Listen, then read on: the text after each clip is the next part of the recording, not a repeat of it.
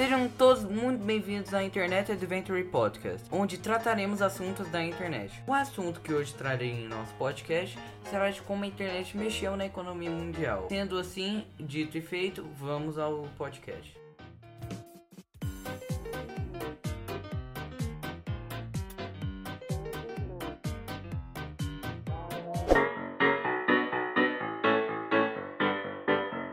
Por causa da evolução da internet, lojas como a GameStop foram indo à falência por não terem que vender jogos pelo simples fato da pandemia ter chegado e fazer o acesso a sair para comprar coisas muito difíceis e por causa das plataformas online que você pode hoje em dia comprar pelas próprias plataformas. E onde isso encaixa no assunto de hoje?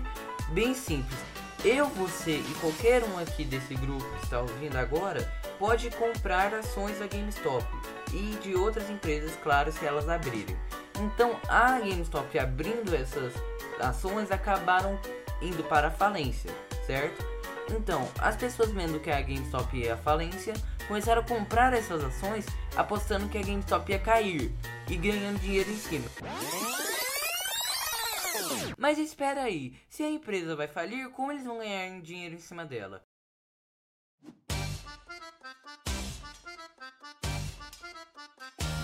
Isso é algo muito simples de explicar. Imagina agora sair um jogo do Pelé custando 250 reais. E aí seu amigo compra esse jogo do Pelé. Então você pede o jogo emprestado, vende ele pelo preço, 250 reais.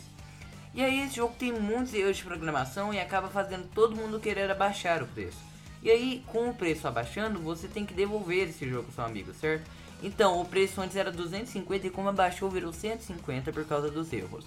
Você compra o jogo por 150, né, dá o jogo de volta para seu amigo, novinho e folha, e você ainda consegue pegar 100 reais por causa que você pegou um jogo emprestado e ainda vendeu ele. E ainda você ganhou 250, que desses 250 você gastou 150 e sobrou 100 reais.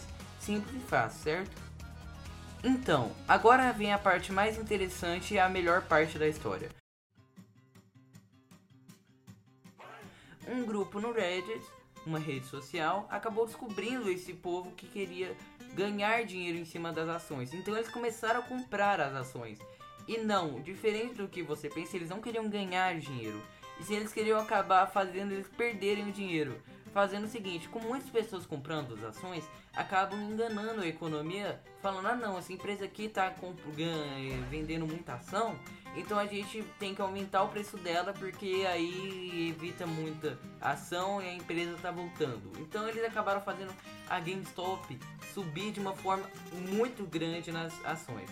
E não, isso não era verdadeiro, isso era tudo uma ilusão, não estava aumentando, a GameStop ainda estava falindo mas e, acabaram que esse grupo de investimento estava perdendo dinheiro.